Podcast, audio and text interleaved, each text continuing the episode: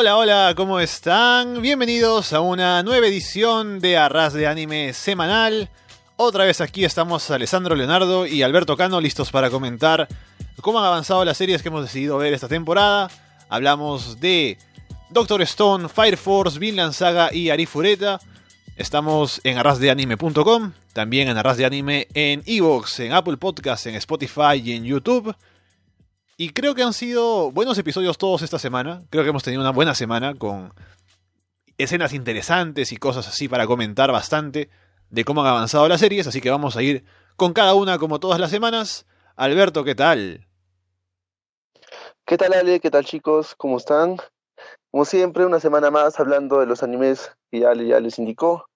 Y bueno, sí, es una semana muy buena, de buenos animes, buenos capítulos en los animes. Y bueno, ¿no? Comencemos una vez. Vamos con Fire Force primero. Nos habíamos quedado en Senku y, Chrome ahí con su carretilla, ¿no? Para ir repartiendo el ramen luego de que lo habían creado para convencer Eh, a la gente. confundiste, Sí. es Doctor Stone. ¿Qué pasó? Es Doctor Stone, no Fire Force. ¿Dije Fire Force? Sí, Ah, bueno, entonces es Doctor Stone. En Fire Force no hay carretillas todavía, tal vez más adelante. Pero en Doctor Stone, entonces, nos quedamos con la carretilla de Senku y Chrome. Y para el tema del ramen, ¿no? Y para que los ayuden a. Para que ayuden sobre todo a Senku, a sus planes, para que tenga mano de obra ahí. Y aparece un nuevo personaje, que es Gen Asahiri, que sale por ahí un poco disimuladamente, ¿no? Pero rápidamente uno puede ver que tiene esa como ese resquebrajamiento en la cara, lo que hace que uno sepa que es alguien que ha revivido, que no es como la gente de la aldea que es gente que ha nacido en esta nueva era, ¿no? Sino que es alguien que ha sido resucitado de la era anterior. Aparece ahí y no sale solo de la nada, sino que luego dicen que era el que escribió ese libro, ¿no? Que hay una, un test como que hacen en el salón de clases en algún recuerdo que tienen Senku y Taiyu de la respuesta que daban, ¿no? Y él era el que escribió ese libro. Y aparece allí, y es un eh, personaje que, es importante para este episodio y es importante también para conectar un poco lo que está haciendo Senku ahora con lo anterior, con su casa y todo lo demás. Así que ahí está. ¿Qué te pareció este nuevo personaje? Ah, mira, ese nuevo personaje que, que sale, que es Gen Asagiri, este, no sabemos bien qué es lo que planea, ¿no? Porque, como bien hemos visto en el, en el episodio, vemos que Senku le saca la información porque al inicio él dice que este, de la nada se, deshizo del estado de piedra en el cual se encontraba y caminando este, por comida, se encontró con ellos por el olor al, al ramen que estaban cocinando y todo eso, ¿no? Y Senku le saca la información, así de una manera eh, psicológica, pongámoslo así. Le saca la información que es enviado de su casa. Y a los finales, ¿no?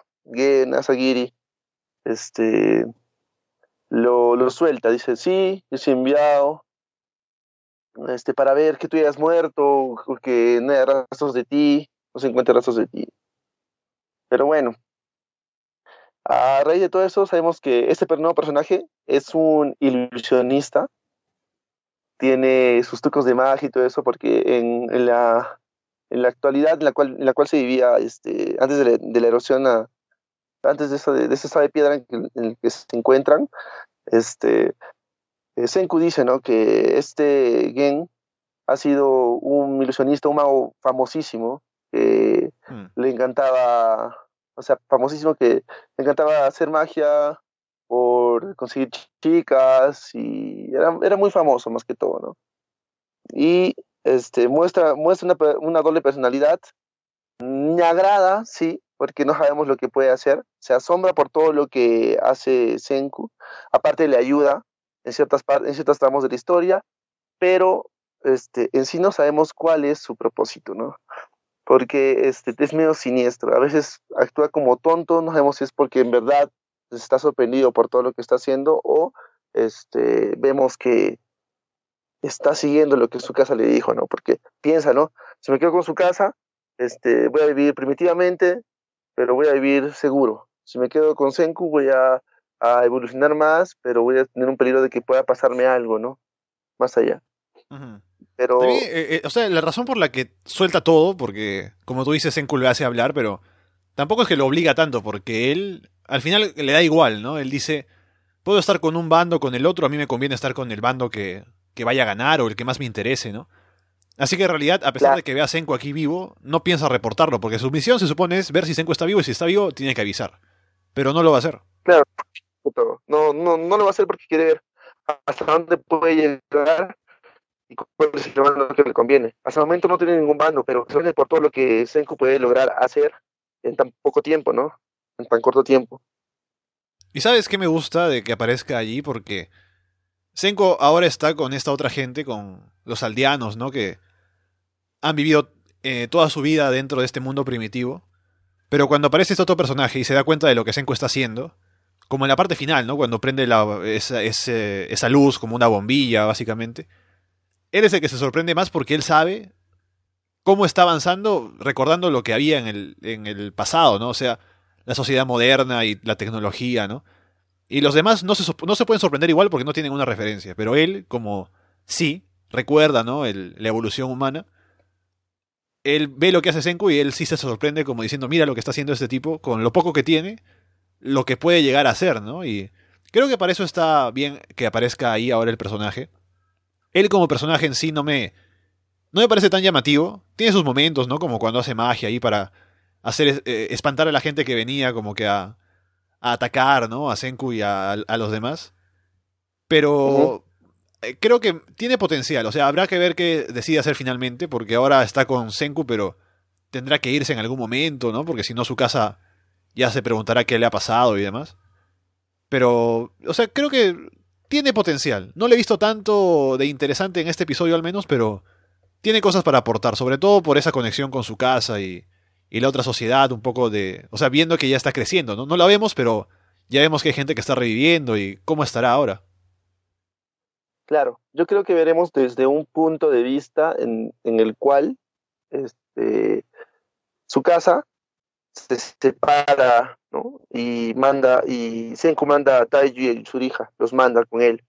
Desde ese punto, supongo que en, en próximos capítulos vamos a ver qué es lo que sucede, ¿no? Cómo, cómo conoce a Gen, cómo este, lo manda, por qué lo manda, o sea, sabremos un poco más y a quiénes más recluta, ¿no? Eso, eso, eso sí, sí me gustaría ver, porque es muy, esa parte es muy emocionante como este, en su casa este, recluta y también saber qué es lo que, bueno, Sen- creo que Senku le preguntará, ¿no? Este, también qué es lo que pasa con Taiyu y Surija, ¿no?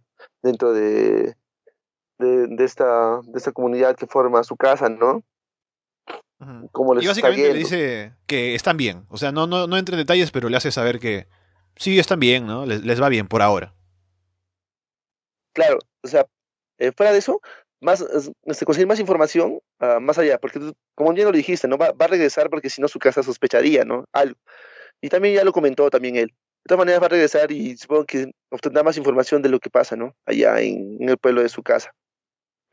Bueno, bueno, es un personaje que ha hablado muy bien por el momento, veamos cómo se desarrolla. Este, ahora tenemos que, este, que Senku encuentra la electricidad, pero tuvo problemas, ¿no? A un inicio porque eh, comienza a llover, al, ah, después de haber hecho el cobre y todo eso, de haber este, ideado ciertas formas para poder este, hacer las cosas, este, vemos que comienza a llover. Y eso complicaría un poco más las cosas, ¿no? Pero él sacó provecho de eso y hizo la electricidad, ¿no? O sea, él quería que atrapara un rayo, pero no estaba preparado cuando comienza a llover. Entonces, como que rápidamente tiene que inventarse cómo. Pero, o sea, es, eh, estamos en parte de ese proceso que había ya él diseñado, un poco había dicho cómo iba a ser para llegar a la medicina. No sé en qué, qué tanto hayamos avanzado en ese plan, pero lo que ha hecho ahora Senku es, eh, con la gente que reclutó, conseguir el acero. Y con eso lo que hace es, eh, él quiere tener como un generador, y para eso necesita el rayo, según lo que explica, ¿no? De cómo se hizo originalmente, ¿no? Para, para tener esto. Y lo que, lo que llega a hacer es eh, como reclutar al- a la gente que todavía era como que los que se resistían, que eran estos hermanos, ¿no? Kinro y Kinro. Creo que se llaman así. Y eh, sobre Sí. todo al que tenía el- esta lanza de oro, ¿no? Que él decía que no le importaba mucho, pero claramente sí le importaba. Y es lo que se utiliza para poder atrapar ese rayo, ¿no? Y lamentablemente le sacrifican la lanza, ¿no? Lo, dejan triste. pero consigue su objetivo y ya después lo compensará, ¿no? Pero eh, luego ellos también se, unen para ayudar haciendo ese generador hecho a mano, ¿no? Así que eh, es todo, es, como digo, parte del proceso de ganarse los aldeanos y estamos empezando con estos también que, sobre todo uno de ellos, ¿no? Era el, más serio, pero ahora ya está un poco más unido al grupo. Claro, tenemos que Kinro es el, es el más serio, ¿no? El que no quería participar esto porque le parece muy extraño, como a todo el, al, pueblo, ¿no? Eso de la brujería, todo eso le parece muy extraño. Pero vemos que, lo convence, ¿no? Con eso del oro, con eso de decirle que si quieres más lanzas de oro, con esto vamos a poder hacer más lanzas de oro y pues accede, ¿no? Pues no accede porque vemos que Kohaku le roba la lanza y lo usa y después le dice, no, pues que se tranquilice para que pueda y que, ayude a generar más este más cosas, ayude para poder este generar más lanzas de, de oro, ¿no? Y, hace, y accede, así accede, más que todo. Vemos este cómo va evolucionando las cosas, cómo Chrome va ayudando y va captando todo eso, ¿no? Siendo este alguien que no había muchas cosas, pero tenía muchas cosas buenas. Vemos que al capturar el rayo generan este una descarga tan fuerte que el crean imanes. Que el, ajá, crean imanes, es que el plomo todo eso crean imanes. Y, y, ahí, ahí, vemos este a ahí, ahí, vemos cómo este Kohaku agarra los imanes y dice, no puede, este, este, lo que creas no se puede juntar, este, fallamos, ¿no? Y le dice, están polos este, opuestos, este, voltealo. Lo voltea y recién se juntan y wow, y, se queda impactada de la, de la fuerza que puede tener esto.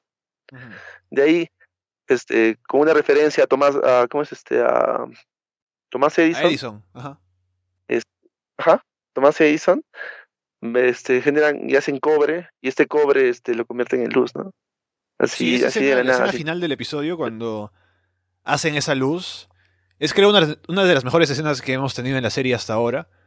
Porque es como Senku explica, ¿no? Lo importante que es la luz. O sea que actualmente para nosotros la luz es una cosa trivial, ¿no? Que prendes la luz de tu foco en tu casa y ya está, porque es lo que has hecho toda tu vida.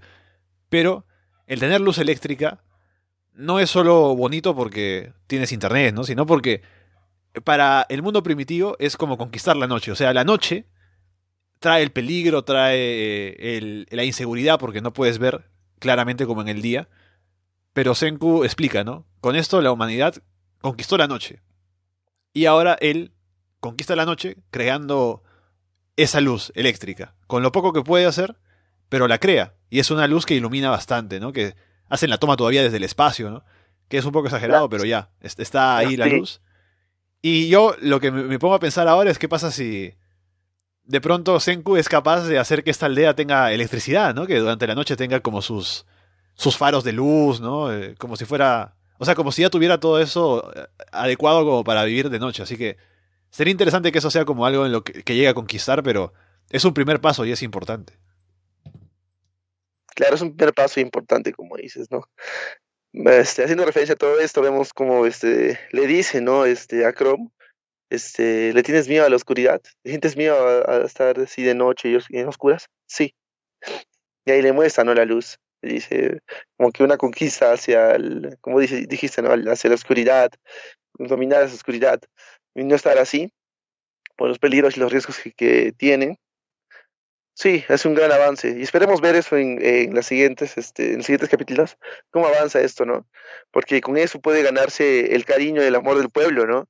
Aún tenemos que el padre de, de Kohaku, que es el jefe de la aldea, este, aún no, no les tiene ese aprecio, ¿no? Aún, así está un poco este, enfadado por lo que hacen con el, con el ramen, ¿no? Con cómo los conquista con una sopa y está enojado por eso, hasta cierto punto. Pero veamos cómo, vemos, veremos cómo este, se va desenvolviendo esto y va cogiendo este cariño de la aldea hacia Senku, ¿no? Con estos adelantos tecnológicos se podría decir.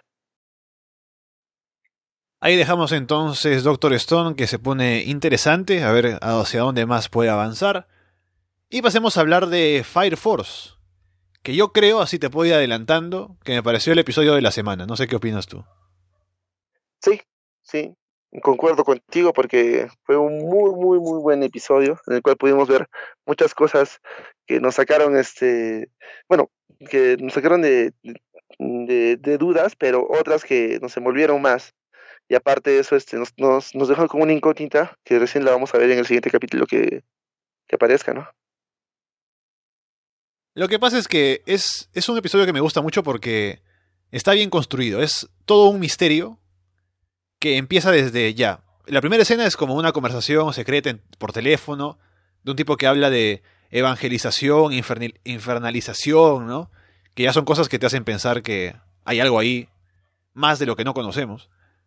Y después hay como pistas, eh, porque hay, se, se, llega a entender o se llega a descubrir que se utilizan insectos para hacer que la gente se vuelva, se convierta en infernales.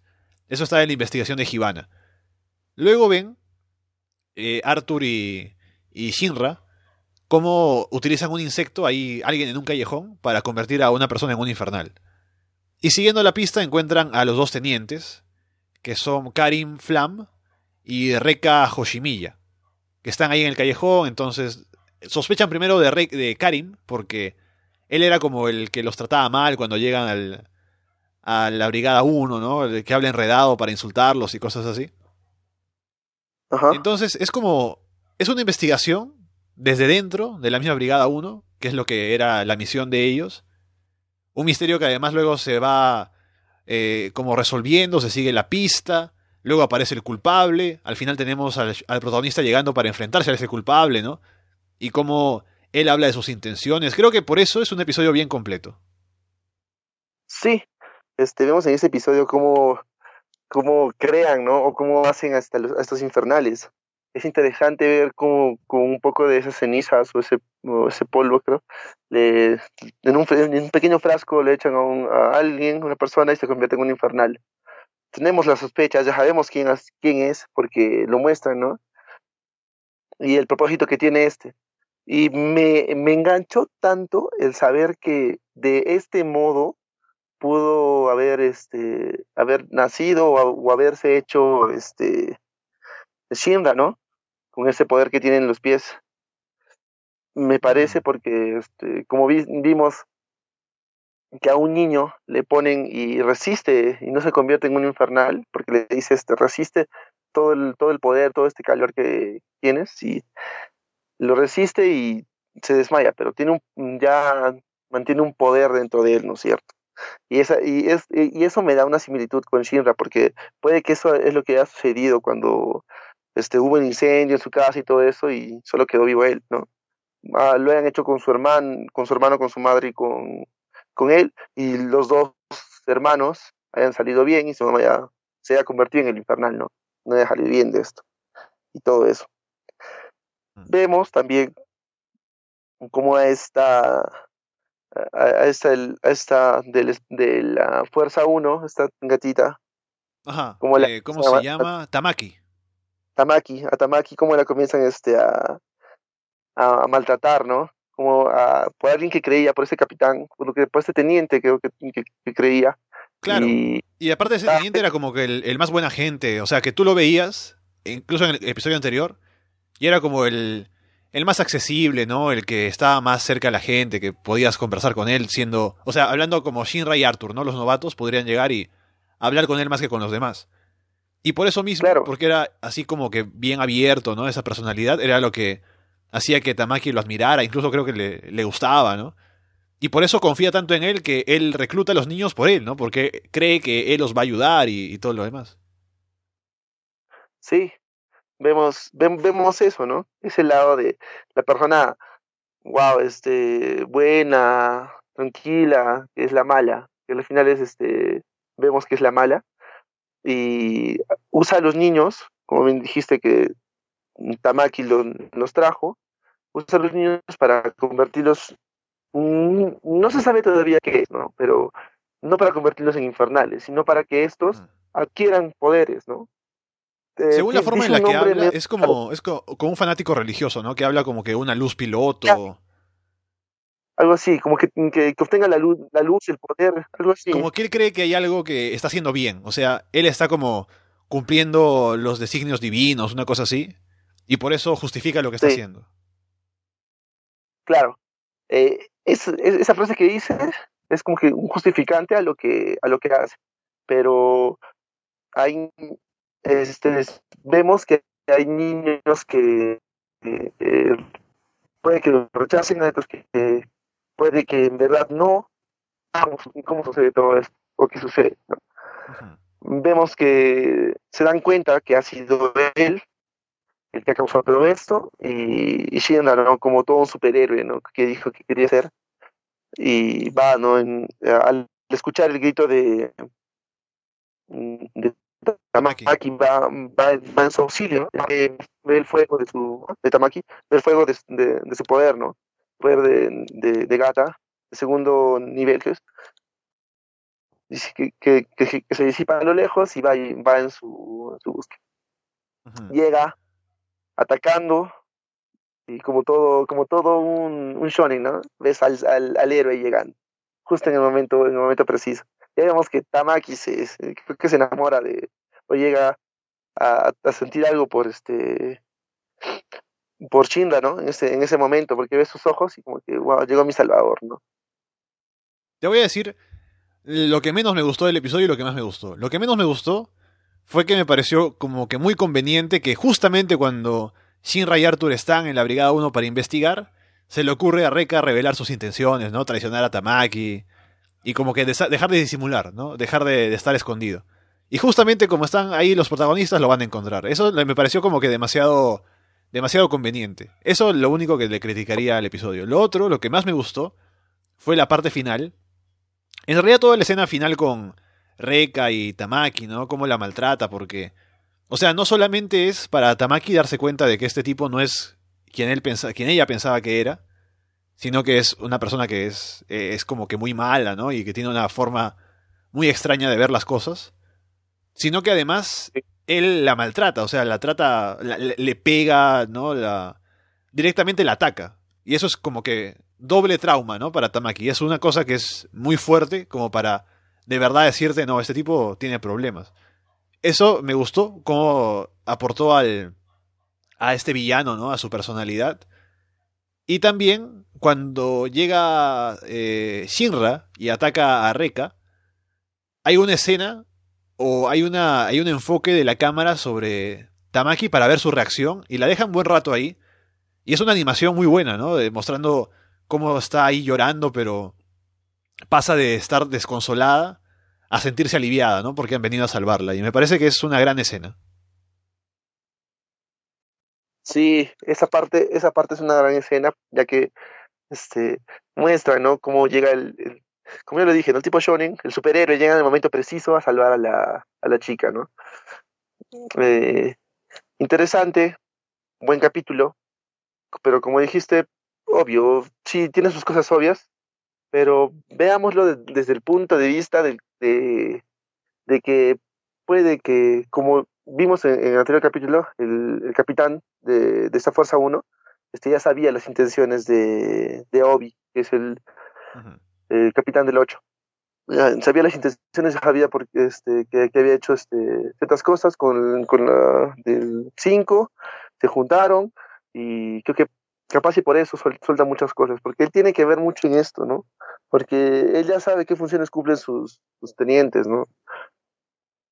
Como capitán sabe lo que, lo que, cada uno hace, ¿no? Pero veremos cómo se desarrollan los siguientes capítulos, porque llegó un momento interesante. Ese teniente también es muy fuerte, no, no, no lo dejemos así. vamos a ver una pelea, creo yo, entre Shinra y él, y cómo se desarrolla, cómo se desenvuelve, a un final muy intenso, que va a estar muy, muy, muy chévere, a, mi parecer.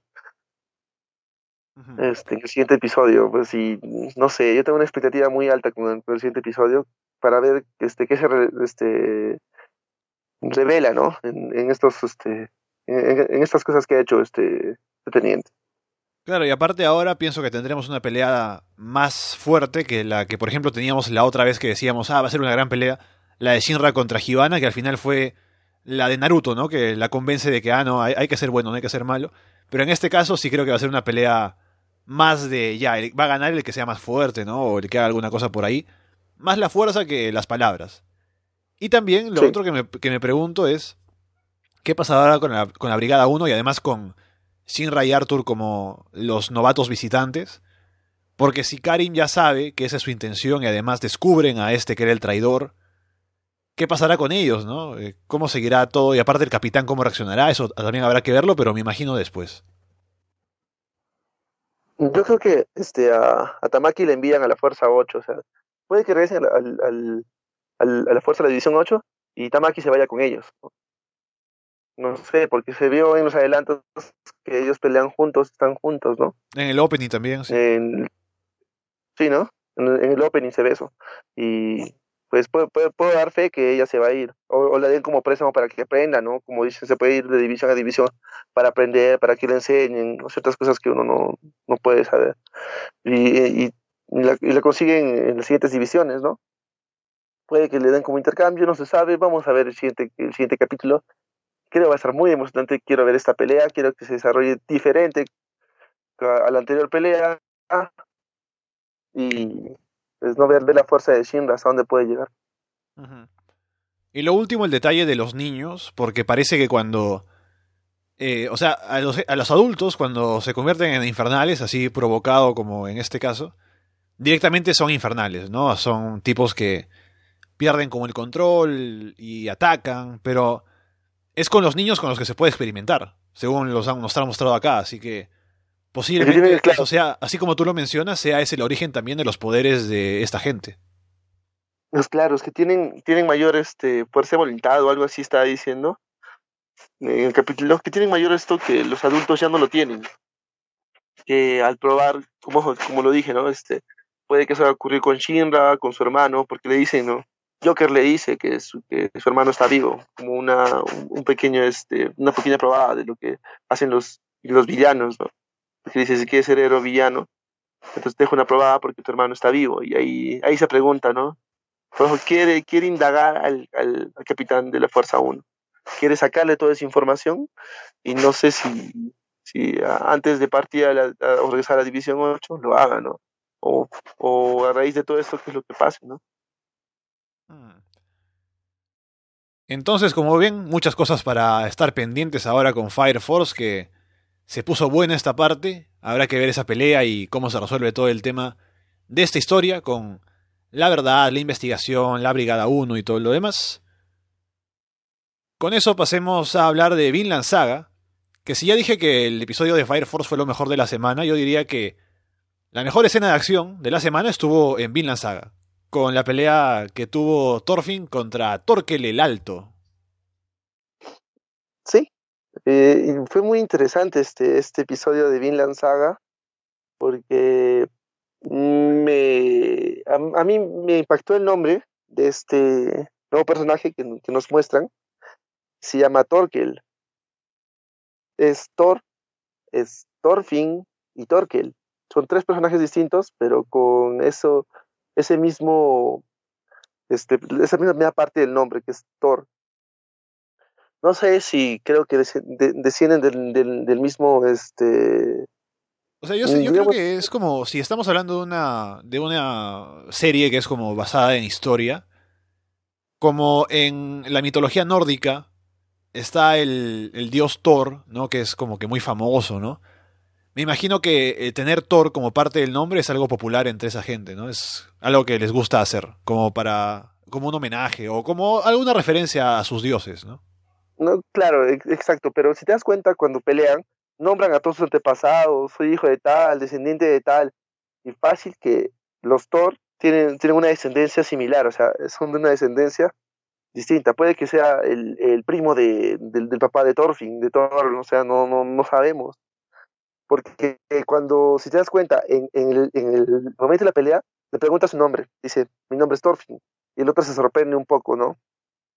Se No, sorprende al sobre todo porque le dice que es hijo de Thors. Y creo que a Thors sí lo conocía. Porque creo que incluso si uno ve las primeras escenas de la serie cuando están en la guerra, hasta podría tal vez encontrar a Torkel. No, no me he puesto a pensar, eh, o sea, no me he puesto a revisar eso, pero tengo la sospecha. No, claro, habría que revisar los primeros capítulos para ver si Torkel se encuentra con, con Thor, ¿no? Porque sí, este, es, es bien extraño esa, esa expresión que tuvo. Y fuera de eso, este, ya, ya sabemos que peleó junto a... Creo que sí, han peleado junto con Thor, pero no sé si en los episodios se nota eso.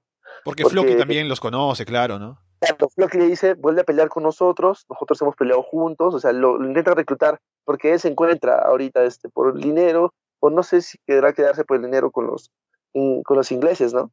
Porque quieren pasar este, este puente de, Londres y no, no puede pasar porque eh, ahí está Torkel, que es muy fuerte, ¿no? Y Torkel lo que dice, no, es, él no se queda por el dinero, sino él se queda porque como los ingleses son malos peleando, y él lo dice en el idioma nórdico, ¿no? Para que no le, no le escuchen, no le entiendan lo que dice, dice, esta gente es muy mala peleando, así que prefiero estar ayudándolos a ellos porque va a ser más interesante para mí pelear con ustedes, ¿no? Claro, o sea, él tiene sed, sed de guerra, sed de pelea. Por eso cuando pelea contra Thorfinn, vemos que por más que le meta, que le haya cortado los dedos, por más que, que es una pelea bien sangrienta o bien dura, ya perdido ciertos tramos y en otros, este, y en otros no, no se siente menos, o sea, quiere seguir peleando y quiere seguir este, luchando hasta el final. Esa, esa, esas ganas, esa sed de, de pelea que tiene. Es interesante de este personaje. También vemos que, vemos que Askeladd le tiene mucho miedo mucho miedo y respeto, por eso este, no se quiere enfrentar tanto y por eso este, tiene la idea de mandar a Thorfinn para que pelee. No le importa si muere o no, no porque ya sabemos que lo, solamente lo manipula, pero solamente lo envía. Y lo envía sabiendo que va a perder, le dice ya, si, si lo matas tenemos un duelo, pero obviamente no le va a ganar, por eso es que lo manda.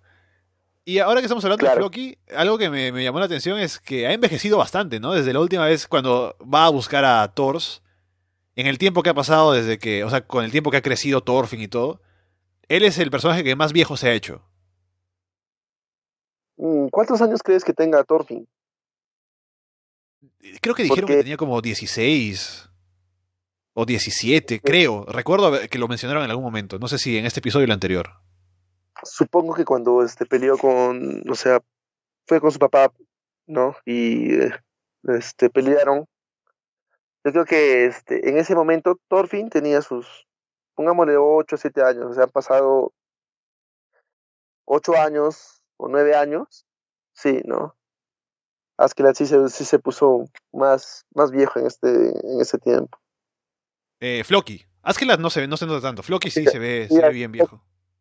Ah, no, Floki este, ya está viejo. Askeladd también se nota que está un poco, nota que es un poco viejo porque, porque ves, ves, los rasgos de la cara y aparte, este, vemos que Floki ya, Floki de hecho que está viejo por eso, de las guerras las batallas que, que, él ha, que él ha enfrentado, se ha puesto un poco más, este, pongámoslo así, ¿no? Este, porque supongo que, que tiene la edad de Toros, ¿no? Porque han peleado juntos, están en, estas guerras, puede ser contemporáneo y sí, le ha afectado mucho eso de, las guerras y envejeció mayormente que, Askeladd. Y Askeladd como solamente un mercenario que solo va por el dinero y todo eso, este, no, no se me excluye tanto, ¿no?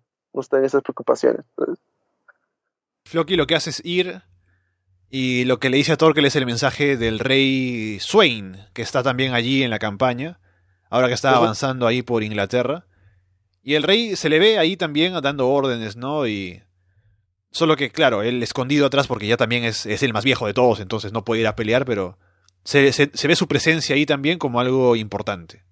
Y es eh, como que eh, Floki es el encargado de, dar la estrategia, ¿no? Y el rey le dice, no, estás hablando, estás hablando tonterías, ¿no? ¿Cómo, ¿Cómo vamos a ganar? ¿Cómo vamos a pasar aquí tanto tiempo cuando podemos avanzar por otro lado? Pero no sé si te dice cuenta, este, mi, mi, pregunta era, o sea, más obvia, o sea, cuando vi, ni, bien vi esa parte, lo, lo, primero que muestran es a Askeladd. Eh, en el barco, viendo, viendo ahí este el, puente, todo, y, y, y, dice, este, ahí está Floki, Floki va a ir a, va a ir a, este, a, pelear. No entiendo qué hace Askeladd ahí. No sé cuáles son sus intenciones, si es el oro. Lo han contratado. O sea, él va por contrato. pero no, no explican eso. O sea, esa parte de frente, de, frente ves, ¿no? A un Floki que estaba descansando, que estaba todo tranquilo ahora lo ves en otra faceta, que está en, plena pelea, en plena guerra, ¿no? Con ellos. Después, bueno, eh, la parte central del episodio es la pelea de Thorfinn. Cuando llega ahí al puente, Torkel le dice a, a, los demás que no lo ataquen y tiene esta pelea con él. Aparte, Torkel pelea sin un arma. Y Thorfinn como que lo subestima al inicio, pero luego se da cuenta de que sin armas es como que muy peligroso porque solo con un golpe lo podría matar incluso. Así que tienen una muy buena pelea, muy bien animada. Y eh, Thorfinn consigue un poco hacerle el pare, ¿no? Pero finalmente cuando Torkel lo atrapa es como, ya, se acabó la pelea, como que lo, lo golpea y lo deja como noqueado. Al final Thorfinn consigue cortarle unos, un par de dedos, sorprendiéndolo, pensando porque Torkel se había descuidado con él, pero no logra hacer nada más. O sea, se nota que la diferencia de niveles es muy, muy alta. Sí, notamos la diferencia de, niveles muy altos, ya que este, Torkel es un guerrero, peleó muchas, muchas batallas, tanto así que Plocky lo quiere reclutar a otra vuelta para el bando. Y este, un, eh, vemos a un Thorfinn todo recién, podemos decir, inexperto en estos momentos de pelea, pero sí avanzado en, cierto, en ciertos modos de, de querer aprender a pelear. No sé, no sé, este, a Milán al, al, pelear contra Torkel sabe sus debilidades, sabe sus posibilidades, se da cuenta en ciertos momentos ya, y, y, y, sabe que en ciertos momentos de la pelea mm, está perdiendo y puede morir y escapa, escapa de la pelea y un Torque todo sonriente y todo feliz por haber tenido una, una, buena pelea, este, le dice que vuelvan a pelear, ¿no? Cuando se vean de nuevo, vuelvan a pelear por esta sede de o esta sede de, querer este, batallar, ¿no? Es interesante esa parte. O sea, ves a un, a un Torquil que, lo, que llega a respetar a este, a este muchacho Torquil, que es un experto, eh, porque vemos cómo Asker le gana, ¿no? Al pelear.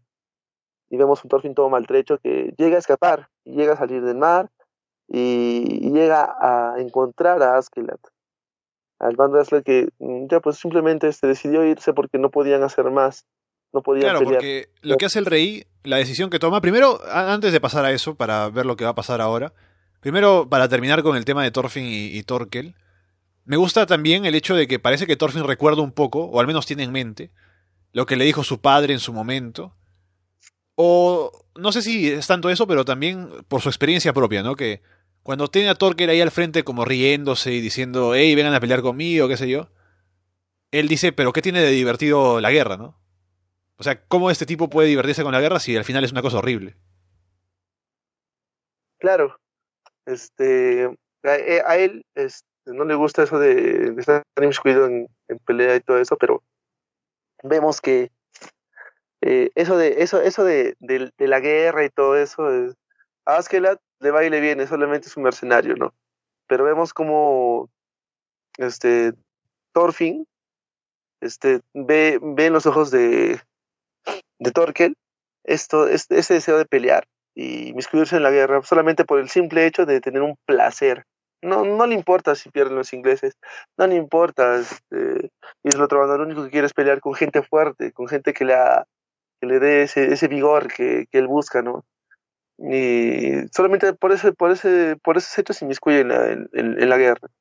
Thorfinn solamente lo hace por el hecho de pelear con, contra Askeladd, nada más son dos perspectivas distintas, de las cuales este, vamos a ver qué es lo que sucede más allá y, y este, vamos a ver cómo, cómo termina esta guerra. Yo, te juro, yo pensé en, en, este episodio, fuera de la buena pelea que tuvo este Thorfinn con Torkel, yo pensé que iba a ser un poco más esta guerra, que iba a haber algo más en esta, en, en, en esta parte, y a mostrar una guerra así como de la antigüedad, algo así, peleando. Sí, es que fue, fue, extraño porque era solo, como Torkel se metió ahí en el puente, era básicamente resistencia en el puente, o sea, iban avanzando los barcos y Torkel estaba ahí con la gente que está ahí arriba del puente defendiendo, o sea, con flechas, tirando piedras, ¿no?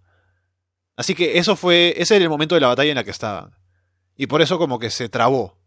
Y es eso lo que lleva al final, lo que ya estábamos comentando un poco, de lo que se decide, porque el rey, dice que no podemos quedarnos acá, porque vamos a demorarnos mucho, va a ser una pérdida de tiempo, entonces mejor avancemos por otro lado. Y se van a una zona que se llama Wessex.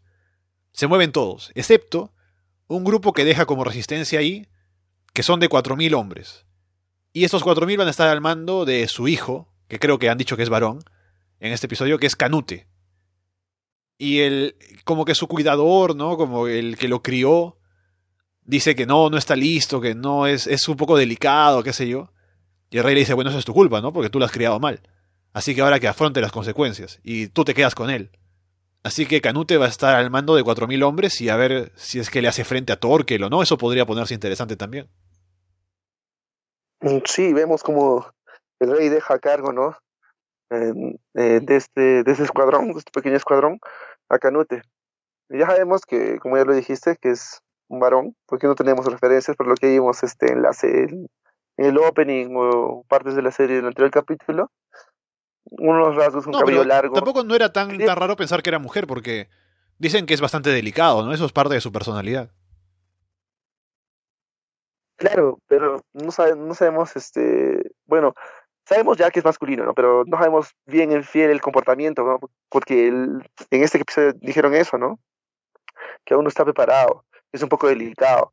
Y no sé si dice delicado a, a su forma de ser o, al, o, que porque es descendiente y, va a ser el futuro rey, ¿no? Porque ya lo dijeron, ¿no? Él, él, es el que va a ser el nuevo rey, ¿no? De Dinamarca y todo esto. Y vemos, ¿no? Cómo les dejan a las tropas y aún, y aún así no quieren. Pero el rey impone su orden, dice que él va a ser y se queda ahí, y se va a quedar ahí. No sé qué, qué es lo que suceda con, con, esta legión, con este batallón al mando de, Canute, pero pues eh, ojalá que sea algo bueno, ¿no? O pase algo, algo interesante con él. Porque las referencias que han dado es que todavía no está preparado para nada. Pero en otras dijeron que era algo incierto tenerlo ahí, para llevarlo, por, llevarlo a la guerra y todo eso. Pero no sé qué es lo que pasa. Y tenemos a Thorfinn muy maltrecho yéndose con Askela también a ese otro lugar, así que habrá que ver qué pasa con él, porque con la condición en la que está, no. Se supone que no podría hacer mucho. Así que a lo mejor como que descansa por un tiempo y más bien la historia se centra en lo que está haciendo Canute, ¿no? Podría ser. Veremos cómo lo manejan a partir de ahora, pero también está interesante con este avance de los vikingos y los daneses hacia Inglaterra, ¿no? A ver qué puede pasar. No voy a leer la historia de cómo sucedió esto porque serían spoilers. Ah, sí, claro. Eh, sería un spoiler total. Un spoiler histórico, ¿no? En un libro. Sí. Pero bueno, este, veamos cómo este, se va inmiscuyendo la historia y cómo se va desarrollando en los siguientes capítulos.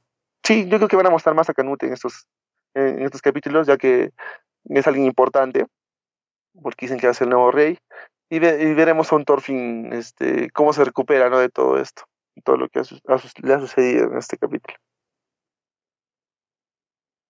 Terminemos, como siempre, hablando de Arifureta, que si bien como siempre tiene sus problemas, creo que ha sido un episodio también interesante porque nos ha mostrado más cosas.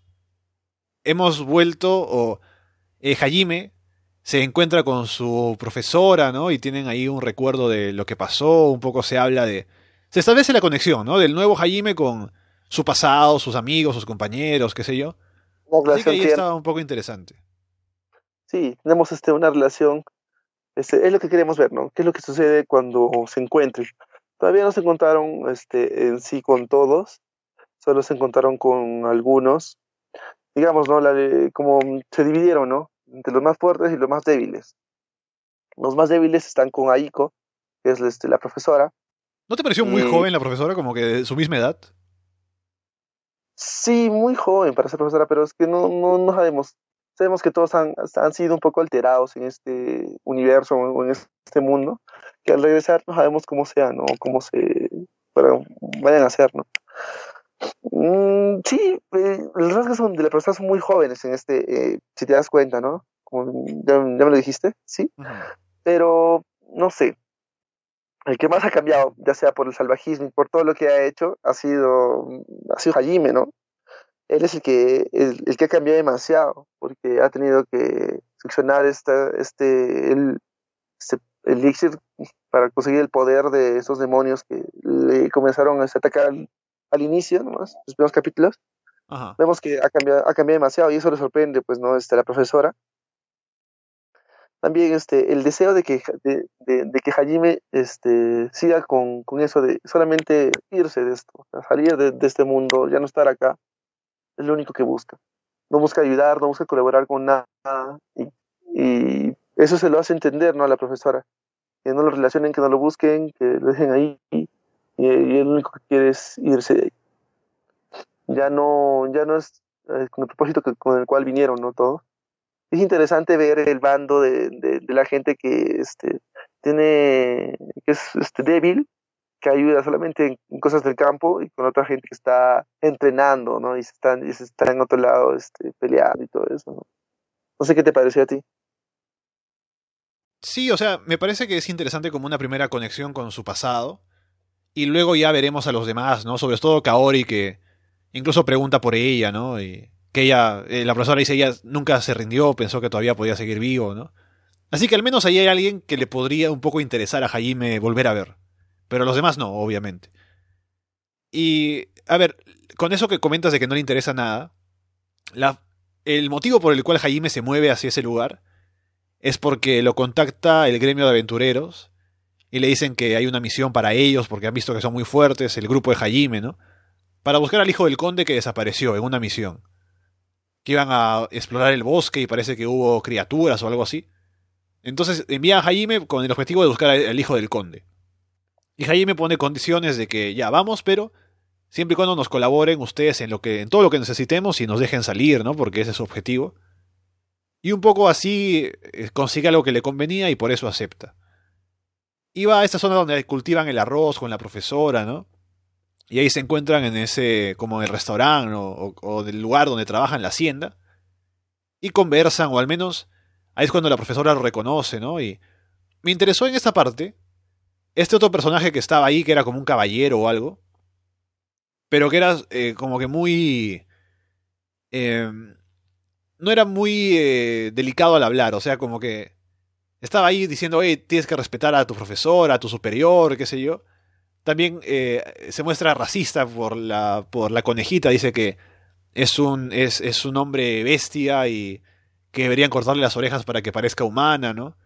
Así que también, y Jaime se lo dice a, a Shia, ¿no? Que esto es algo que se puede encontrar aquí en el mundo fuera de su aldea. Así que también es un tema ahí que no se había hablado antes, pero que también está bien para tenerlo en cuenta. Que es un caballero templario, dice él, ¿no? Así que eso también es un encuentro que tuvieron ahí en ese lugar y Jaime le, le da un disparo, ¿no? Para que no fastidie. Así que también es un, un, encuentro interesante y a ver si ese personaje aparece otra vez luego.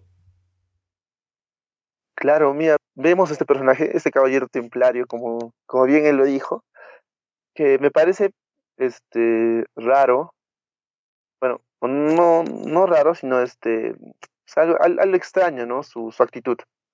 Porque eh, ese caballero se rige al, al, al, al, rey o al jefe de toda esta nación, que el cual, el cual trajo, ¿no? A la profesora y a los alumnos, para que puedan ayudarlos a combatir ¿no? Y la actitud de, de este sujeto también este, ha, hecho, ha hecho que la profesora se dé cuenta de, de ciertas cosas ¿no? que no están bien. Por eso, este, cuando acaban de, estar en este bar o en esa taberna, de comer y todo eso, en la noche vemos como Hajime va donde Aiko, la profesora, va a su cuarto y se pone a conversar, ¿no? A contarle por qué ciertas cosas y que por qué no quería ayudar a nadie, ¿no? Y que, que lo que pasaba en, torno a su cabeza y, por, el, el, hecho de irse, ¿no? Con todo esto. Uh -huh. No sé a, a ti qué, qué, es lo que te parezca este, esta conversación, pero es muy importante porque sale a flote muchas cosas que, el, que, que la profesora nunca tomó en cuenta, solo pensó que venía en este mundo a ayudarlo y no es así, pues, ¿no? Tienen su propósito claro. ellos. Aparte creo que esa conversación sirve también para que la gente que esté un poco distraída, o en general porque la serie a veces eh, salta muchas cosas o va muy rápido, para que nuevamente nos resuman de qué se trata el tema de los liberadores, ¿no? Y los dioses y la guerra con los monstruos y demás. Para que sepamos de qué se trata todo, según lo que ha entendido Hajime, así que eso también me parece que estuvo bien. Y sobre todo creo que la conversación, lo que tiene de más importante, es cuando Hajime le dice a la profesora que hay que tener cuidado porque a él, o sea, él no es que haya caído en el laberinto por accidente, sino que alguien lo traicionó. Así que alguien dentro de la gente, del grupo de personas que llegaron, es un traidor. Y eso hay que tenerlo en cuenta, ¿no? Y por eso él no confía en sus compañeros o no quiere ni verlos, ¿no? Solo a Kaori, si es que llega en algún momento a volver a encontrarse con ella. Y le advierte eso mismo, ¿no? Que hay un traidor y que, si recuerdas, en los primeros episodios habíamos visto que quién podría ser el traidor y que además lo traicionó por una razón estúpida, ¿no? Así que no sé si será eso tan grave, pero ahí está al menos. Claro, este es un, es no recuerdo el nombre de este compañero, pero es uno que tiene mucho miedo, tiene un, tiene poder, tiene un gran poder, sí, pero es temeroso, ¿no? Tiene ese, ese temor ahí de, pelear o utilizar su espada. Puede que sea él, por el amor, por el amor. por, por, celos, eso, claro, es lo que ibas a decir. Claro, o sea, por el amor, por el amor que quiere, que tiene a Kaori, ¿no? Por eso, es, celos no sabemos qué es lo que pase, ¿no? ¿Qué es lo que ha sucedido en ese, en ese rato? Si ha sido él o ha sido otra persona. Pero da, da que pensar, ¿no? Pero bueno, regresando a, a, esta conversación que, que tuvieron Aiko y Hajime, este, al contarle todo esto, Aiko también este, comienza a pensar, ¿no? Y comienza a decidir el, el ayudar a Hajime, ¿no? Con esto. Y también creo que decide el irse, ¿no? Porque ya aquí me aferro acá a ser el, traidor, ¿no? Este, y también creo que en, una de, sus elecciones es el irse de ahí también, con todos. Salir, salir todos los que llegaron y irse todos los que, los que vinieron, ¿no? Sí o sí. Y... Entonces ahora, en la parte final del episodio, lo que pasa es que la profesora le dice a Jaime, hey, vamos contigo para ayudarte en el bosque, qué sé yo, y Jaime obviamente le dice, no, yo que me voy solo porque así soy yo, yo me voy solo de todos lados. Pero al final acepta, ¿no? Porque ve que lo quieren acompañar, aparte eh, va a ser más sencillo para él cuidarlos a ellos si van juntos que si los deja que los siga después. Y le dicen, hey, este, nos vamos en caballos, ¿no? Y, y, dice, ¿qué caballos? Acá tengo una camioneta hecha computadora que se saca el anillo y se lleva todo. En una Hammer, además, ¿no? Eh, como esos raperos. Sí, sí muy grande el, el, carro. Y el cual solamente apretando, este, poniendo su anillo, lo saca, ¿no? Toda la alquimia que ha hecho y que ha visto este, dentro del, de, ese castillo. Este, también podemos ver ahí, e, exactamente en ese capítulo, este, lo que dice, ¿no? Ustedes no me van a, ustedes no van a este, ir a mi ritmo en unos, simples caballos, ¿no? Y saca su moto también. esta su moto dice, esta, moto solamente es para, para dos. Pero bueno, ¿no? Nos echamos para tres, ¿no? Con, con este, la conejita más, Ahí nos acomodamos. Ahí nos acomodamos, los tres. Bueno, tenemos esto, que ya también, este, que lo, lo que quisiera ver es, es, la división de estos dos bandos, porque la profesora lo que quiere es juntar a todos e irse, ya que está cambiando sus ideas con todo lo que le dijo a Jimmy. Este, buscar al otro bando, o sea, qué es lo que pasa y qué es lo que el otro bando también piense, porque creo que va a haber gente que se quiera quedar porque no, eh, tengamos a ese traidor en el equipo, supongo que él eh, va a hacer que los demás eh, estén en un nivel muy adelantado de pelea, se queden, lo que quiere ya con todo lo que habla decir. Y, y tiene el bando débil a, su entorno y, se van con ellos, ¿no? Con los débiles a pelear. Supongo que, supongo que el siguiente capítulo que van a mostrar, ¿no? La pelea, todo, o, o cómo se desenvuelve en todo esto, este, ellos consigan un poco más de nivel, ¿no? Puedan desarrollarse un poco más. Porque solo están en el campo ahí. Claro, o sea, dedicándose a, la labor de campo, como decías, ¿no? Por su nivel, pero creo que lo que depende de que el siguiente episodio sea bueno va a ser qué cosas se encuentran en el bosque, o sea, cuál es el enemigo, ¿no? ¿Qué es lo que pasa? ¿Cuál es el misterio? Y la pelea, si es que es buena, y a ver cómo aportan los demás, ¿no? Los que son supuestamente débiles, a ver qué pueden hacer para ayudar también. Sí, eso va a ser interesante, la pelea. Ver a qué se enfrentan y ver cómo lo solucionan, ¿no? Estando ahí los débiles, ¿no? Y qué es lo que ganan los débiles con eso. Si ganan un poco más de experiencia y todo eso. Porque si te das cuenta, el, bando que, sabe pelear o que tiene mayor poder, salen a conseguir este, más experiencia. Y el otro bando lo dejan ahí, o sea, relegado a, la, labores cotidianas no es que vayan a, descubrir algo, sino que solamente van a ganarle a niveles, ¿no? Los más poderosos, los más poderosos. Pero bueno, veamos cómo se desenvuelve el siguiente capítulo. Es un capítulo muy bueno de Fureta. Eh, vamos a ver cómo, cómo le ayuda a este pata que, que lo contrató porque le dijo, le, le, dio, se pidió dos cosas, ¿no? Una, que le ayuden con unos documentos, creo, y dos, que él, en todo lo que, lo, que le pide a Hajime, este, acceda a hacerlo. Esas son las dos cosas que pidió y vamos a ver, ¿no? Si es que las cumple o cómo se da, ¿no? Después de, de, estas peleas también y de esto que está yendo a solucionar Hajime. Ahí dejamos entonces Ari Fureta y ahí dejamos el episodio de esta semana con, como decía, en general creo que buenos episodios, así que con expectativas para lo que venga la próxima, como avance cada una de las series. Y la pregunta de rigor, como siempre, ¿has visto alguna otra cosa aparte de lo que vemos por acá? No, en estos días no, pero eh, que este voy a verlo, voy a ver algo este, la próxima semana, ah, algo interesante que me, que me, dieron para ver. Mm. Y a ver, este, les comento este nuevo anime que me dieron para ver. Dejar en incógnito. Ok, tenemos ahí el, suspenso. Sí. No sé si tú hiciste algo, no sé, algo interesante estos días, o hay una información o algo. La información que tengo es que ya se confirmó que habrá segunda y tercera temporada para Tate no Yusha, la segunda saldrá, según dijeron, a fines del próximo año. Y la tercera a inicios del 2021 o algo por ahí. Así que ya lo estábamos diciendo cuando hablábamos de la serie, cuando hicimos el programa aparte de Tate no Yusha, que estuvo muy buena. Y felizmente va a continuar, así que solamente cuestión de esperar. Y eso es una buena noticia. Y lo otro es que, bueno, estuve, sigo viendo Monogatari, pero avanzando de a poquitos, así que ojalá algún día termine. Y también te cuento que he hablado con Juano, él eh, me dijo que está viendo, al igual que yo, Kimetsu no Yaiba. Así que vamos a hablarlo cuando termine la serie. O sea, termine la temporada ahora que faltan pocos episodios.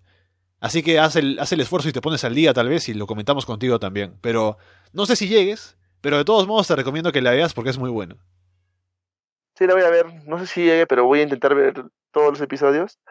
Este, y también este, viendo ahí este Facebook ahí, eh, me dijo la grata sorpresa de que no soy, no soy fan fan, pero sí he visto este, las primeras temporadas de Pokémon. Y vemos que en este nuevo Pokémon Sol y Luna llegaron ya este, al, a la final de eh, a la final de este, este, torneo que siempre tienen en cada temporada ¿no? de, de Pokémon. Y Ash llega otra vuelta ¿no? a la final de esto y no sabemos si es que en este en, esto este en este en esta nueva temporada Ash gane esta liga liga Pokémon Sol y Luna no que se llama ah sí por fin ganan luego de 20 años sí no sería algo interesante y no sé vamos a ver no cómo se cómo se desenvuelve todo esto no en el siguiente episodio que eh, empieza a pelear con alguien muy importante que es el hermano de una de sus amigas que es investigador también y que tiene un Pokémon legendario a su lado. No sé si lo utilizará, no sé cómo, cómo será y veremos. Yo voy a ver ese, ese, ese, episodio porque este, a ver si gana ¿no? la liga o, o no, porque es algo esperado por todos. A ver, entonces que corran las apuestas, ¿no? Si por fin Ash gana algo en su vida, pero veremos. Y también este, esta semana creo, la anterior semana, sí, la anterior semana que este fue el lanzamiento del nuevo juego de Pokémon, que es ese Pokémon Masters. Eh, es algo así como una historia para, para jugar en equipos, peleas en equipos. Eh, eso ya salió para eh, Android, para, para Android y para este para Android, para Apple, los dos dispositivos y es muy interesante el juego. No sé si les agrada a, la gente. Yo lo, recién lo voy a probar. He estado, viendo. Es más, que todo es una, es, es, una pelea eh, en equipos, ¿no? Que se tiene. Ese es el concepto de este juego, una pelea en equipos. Bien, entonces con eso recuerden que estamos en arrasdeanime.com. También nos pueden escuchar en Arras de Anime, tanto en Evox como en Apple Podcasts, en Spotify y en YouTube. Déjenos comentarios sobre cómo ven ustedes la serie, si quieren recomendarnos alguna otra para ver. Y con eso dicho, por ahora los dejamos de parte de Alberto Cano y Alessandro Leonardo. Muchas gracias y esperamos verlos pronto. Saludos muchachos, nos esperamos en la siguiente misión del podcast.